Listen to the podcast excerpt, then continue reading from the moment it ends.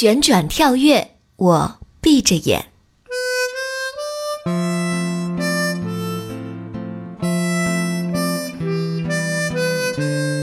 看到一篇推文，具体的东西我记不住，意思是说你太善良了，所以要被欺负。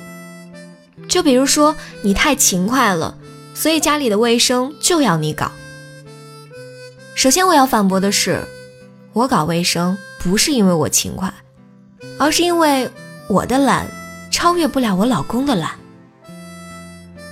其次，以前觉得我经常为别人考虑，看着感觉很受欢迎，可是到最后大家都把我忘了。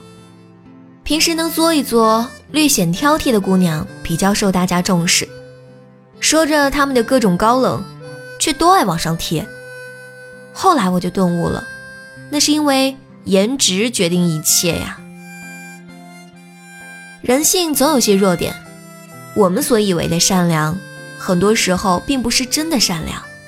你为别人付出，心里期望的是大家喜欢你，这不是善良，是一种变相的等价交换。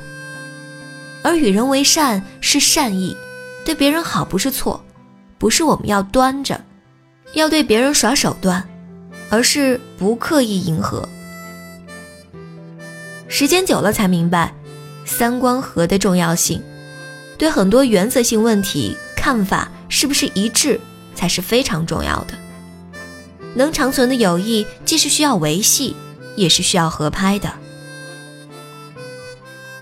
我并不羡慕年少友情，我相信线下认定的朋友，以及还愿意持续友谊的朋友，才是对我自己而言更成熟美好的关系。不愿你好友遍天下，只愿你真心知己伴左右。